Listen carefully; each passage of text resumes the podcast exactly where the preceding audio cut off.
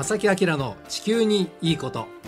皆さんこんにちは正木明です。小木恵美子です。今日は1月10日午後1時を回りました。1月10日といえば皆さんご存知エベスさんですね。ですね。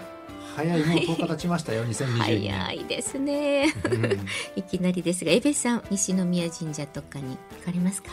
数年前までは割とねちゃんと言っていたんですがここはちょっとね、行けてないんです。あそうなんですか。まあコロナっていうのもありますしあねそうですね。いずれにしてももうね、はい。えー今年1月10日ということで皆さんどんなね20 2020年スタートされてるでしょうかね。ねで今日もですねこの番組では昨年に引き続き、えー環境に関するいろんな、えー話題情報をお届けしますが皆さんご存知でしょうか？燃料電池。え燃料電池というものが今世の中に存在しております。うんうんはいなんとなく聞いたことがあるという方も多いかと思いますが今日はそのあたりについてねあのお話をしてみたいと思います。この番組は公益財団法人兵庫環境創造協会の提供でお送りします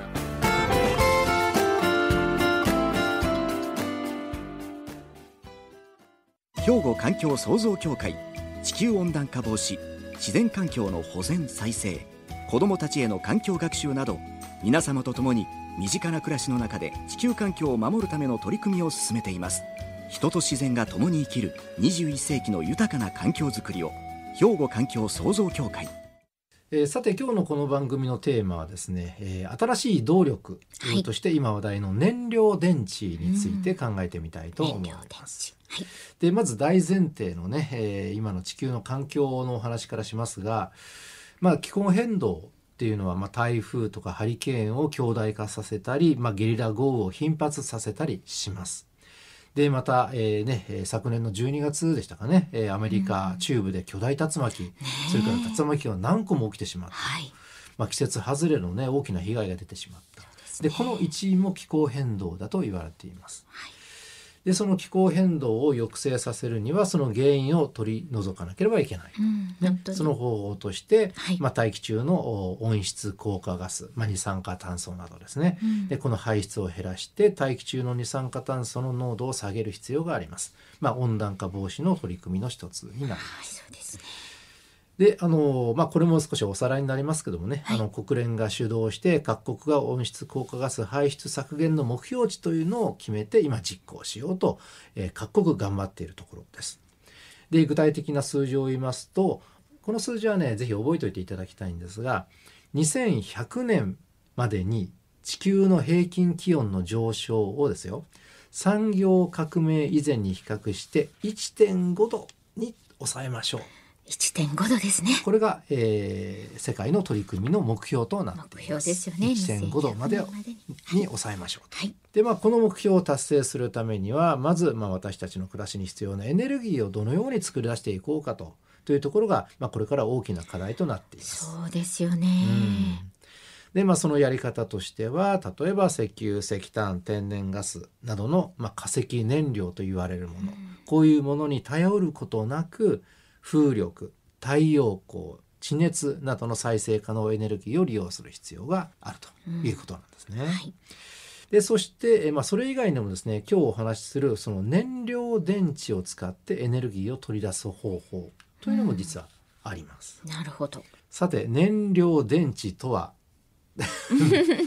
どういうふうに荻野さん説明しますかね？できないです私。なんか 具体的なその元素記号とかね名前は出てくるんですけどわかんないです。どういう仕組みになってあるのか。のなんかその次世代の,、はい。あの車でしたらエンジンの代わりになるものはい。っていうねそういうふうに思ってらっしゃる方も非常に多くて、結構ねそういうふうな、うん。あの PR されたり声は聞くんですけど、はい。アピールされるとこのお話はだけど今一つよく分かってないです私は。ねえちょっとこれをクリアにしましょう、今回でね。はいお願いします。でそもそもこの燃料電池というのはですねええちょっと難しいですけども水素と酸素を化学反応させてその化学反応から直接電気を取り出す発電する装置になります。うん、水素と酸素ですね。があの、まあ、元の元になるものですね。うんうんはい。でちょっと勘違いしがちなのが燃料電池っていうこの言葉なんですが、はい。電池って言ったらねあのはい。乾電池みたいにあの充電して電気を貯めておくものっていうふうに普通思いますよね。思います。もうこれは散々やりましたから小学校中学校で、でも実はそうではなくて燃料電電池というのは、はい。その中で化学反応させて電気を作り出すうん。装置なのでこれ電気自動車に使ったらまあエンジンの代わりになったりするわけですよね。うんでこの次が非常に環境に優しいんです。でこのね燃料電池水素と酸素を使って、えー発電する際に排出されるものは水なんです。すごく安全ですねはい、二酸化炭素も出さない振動騒音もありません。でまたその発電と同時に熱も発生してしまうんですね。うん。でしてしまうという言い方はちょっと語弊があるかもしれませんが、ええだけどその熱をうまく使うことでうん。エネルギーの利用効率高められる。そういうものになります。すごくいいじゃないですか、うん。まあ、エネルギーを作り出すのに温室効果ガスを排出しない二酸化炭素などを排出しないので、ええ。まあ、環境にも優しい発電方法ではありますね。すね。うんでねこれ大型のものですと発電施設としてまた中規模のものは地域コミュニティやオフィスビルなどで使われたりまた小規模のものですと家庭などに、えーまあ、備えられて電気と熱を供給したりうん。さらに小さいものは自動車とか船舶などの駆動源として使うことができます。いいですね。でその燃料電池ってその最先端のはい。その技術のように見えますが、ええ。聞こえますがい。実はですね、この燃料電池というのはもともとは宇宙船用のエネルギー源としてなんと1960年代から NASA で研究が進められました。アメリカ航空宇宙局はいですね、はい。でアポロ宇宙船にもこれ搭載されていたんです、えーそうだったんですね、うん。でこれはですね、はい。燃料電池が水素と酸素から水を生じるというこういうクリーンな反応を利用するために、うんえー宇宙船内での汚染の問題が生じない。うん。それと水が出てきますのでそれを飲料水として利用することができるこうやって考えたらなかなかいい発明だなと思いますね。いい発明ですね、うん。はい。まあこうやって歴史は結構あるんですけどもしばらくはね、それほどこう急激に開発っていうのは今まで1960年代から進んでいなかったんですがね、まあ、やはり最近の気候変動問題などが世界的にクローズアップされる中で、まあ、今急速に開発が進んでいるうん。といった状況になっております。なるほど。うん、ざっとお話ししましたがええ。ちょっと繰り返しますね。はい。まず水素と酸素を使って発電するものです。そうですよね。化学反応させて、うん。はい。で出てくるものとしてはうん。熱と水しか出しません。クリーンです、はい、熱もこれ有効利用したらこれエネルギー源になりますね。うん。水も飲めちゃうんですね。水も飲めてしまうすごい。後半はですねこの燃料電池のもう少し具体的な活用方法であるとか、はい実はね今そのいい面ばっかりお話ししましたがいろんな問題点もあったりしてねどうしてもねあの、ええ。表裏があるのでねそうそのあたりの話に進めていきたいと思います。はい、ではここで一曲お届けします。ポルノグラフィティでアポロ。えー今日はですね、えー新しい動力燃料電池について考えてみたいと思います。で日本の場合はねこの燃料電池なんですが自動車メーカーのトヨタが主導して、うんまあ、世界的に見て比較的ね日本というのは開発が進んでいるんです。ただし問題点も出始めている。ちょっとおさらいしますが燃料電池というのは水素と酸素を化学反応させて直接電気を発電する装置ですからまずですね水素と酸素これがないと燃料電池は動きません。でまず酸素はこれ地球上にね大気中にたくさんあります。ますね。僕たちもね利用してますね、はい。呼吸するのにね。なので全く問題ないんですがええ。じゃあその水素はどこから持ってくるのかと。普通の大気中にある水素の量なんて本当にわずかだけなのでね。あのそれでは全然足りなくて実は水素っていうのは人工的に作らなければいけない。じゃあそれどうやって水素を作り出すかと。供給法としてはですね天然ガスや石炭などの化石燃料から水素を得る方法なんです。ちょっと待ってください。で そうなんですよ。これが事実なんですね。もう一回言いますよ。す。はいはい。水素というのはええ。天然ガスや石炭などの化石燃料から水素を得るしかないんですよ。ないというかその、ま、メインのものはね。うん、主だって。でこうやって考えるとねそのはい。燃料電池って、まあ、環境に優しい動力というイメージはあります。あのはい。動かす時にあのええ水とね熱しか出さないんでね。うん。だけれども必要な水素燃料電池に必要な水素を生成するには実は化石燃料が必要となってしまう。燃料電池を動かす時は二酸化炭素を排出しない、うん。なので次世代の動力源としては期待できるものですよねもちろんね、はい。だけれども水素を作る時に実は二酸化炭素を排出してしまうというのがこれ残ってしまうので実はねクリーンエネルギーの部類には入っていないんですね。いやそうですよね。そうなっちゃいますよね、あらあら。えー、なんだって感じでしょあらちょっとシュンってなりました。で日本はそのの結構技術開発、燃料電池進んでるってにえ？え？じゃあその二酸化炭素どうなのって話ですがはい将来ははい。この水素を作るのに出してしまった二酸化炭素は回収して、うん。例えば地面の中に埋めてしまうなどの計画があります、そういう計画なんですがまだまだこれ問題点があります、うん。でまた一部ではですねまだこの気候変動問題の効果が実証されていないこのやり方ね地中に埋めるという、とも言われていまして結構道のりは険しいと実は言われています。課題はあるね。課題ありますでですねもう一つこんな情報があります。で水素ってあの、まあ、原子記号では H ですね。ええ。でこの水素っていうのは実はね名前がついてましてグレー水素とうん。ブルー水素とはい。グリーン水素。あ私なんか気持ち的グリーンがいいなって思います今のところこの3つに実はね名前がついてましてはいどういうものかと言いますとはい水素を作り出す時に化石燃料を使って二酸化炭素を排出してしまう水素のことをこれグレー水素というふうに言います。うんなるほど。そしてそのグレー水素の製造過程で出る二酸化炭素を先ほどお話したように回収して利用してまたは貯留貯めておく技術、はいこれを合わせることで、まあ、実質二酸化炭素排出ゼロにした水素これをブルー水素、ブルースちょっとイメージよくなりますよね。はいいイメージよくグレーからブルーーになります。はい。でわかりやすい。風力太陽光などの再生可能エネルギーを利用する方法で生成された水素をはい。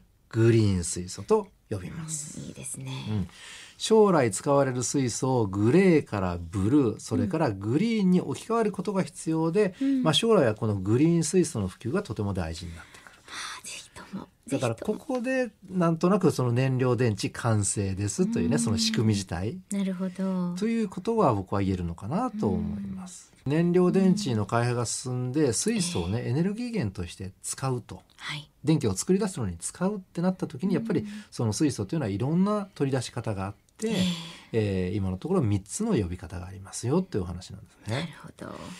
でですねここでねちょっと気になる見方。うん。この燃料電池開発に向けてのね、はい。を少しだけ紹介しますが燃料電池を動かす時は二酸化炭素を排出しないとお話してますが、はい。でこういう動力源を開発することっていうのは持続可能な社会づくりには当然欠かせないものではありますよね。はい。でそう思います日本は比較的その動きの先頭に立っているとも言われているんですが実はね、欧米ではこの燃料電池に関する議論っていうのはあまり活発ではないんですよ。あそうなんですか。なぜかというと先ほどお話ししたように燃料電池に必要な水素を作るのに化石燃料を燃やしてしまって大量の二酸化炭素を排出してしまうでしょうと。仕組みとしてね、うん。どうしてもそうなってしまうでしょ。うえ。これがあるから欧米はあんまり活発な議論がないと。でね、あのアメリカのうん。電気自動車のテスラってありますね、はい。最近日本でもねちょっと見るようになってきましたがね。非常に高価なはい電気自動車ですが、ええーこのテスラの最高経営責任者のイーロン・マスクさんはですねこの燃料電池を使った、まあ、水素自動車という言い方をしてますがこれに対して一言「愚かだ」と酷評しているんだそうえです。目標出ましたか。うん、だって二酸化炭素排出しちゃうじゃない？しちゃうじゃないかということなんですね。そしてですね、はい。ここからちょっと日本のお話ですよ。ええ。日本は化石燃料を使った火力発電所の建設にどちらかというと今ね残念ながら前向きですよね。うん確かに、うん、神戸にも新たな発電機を作る計画がありますし、うん。神奈川県の横須賀でも同じような計画が進んでいます。はいでまあ環境保護活動家は二酸化炭素を地中に埋めてしまう技術先ほどお話ししたねこんな技術などを念頭に置いて、はい。まだ何の見込みのない将来のお技術革新を当てにして二酸化炭素排出を未だ続けようとしている一部の先進国。これ日本含まれています。この先進国を痛烈に批判しているといった状況になります。でこの環境保護活動よりの専門家はですねこのようなことを言っています二酸化炭素を地中に封じ込めることは技術的には可能だが常に多大な費用がかかりますよと、うん。うん。これから開発どんどん進めていってげ実用化しようっていう段階なんですね。はい。でさらにですよ。二酸化炭素の回収それから貯めておく。はい。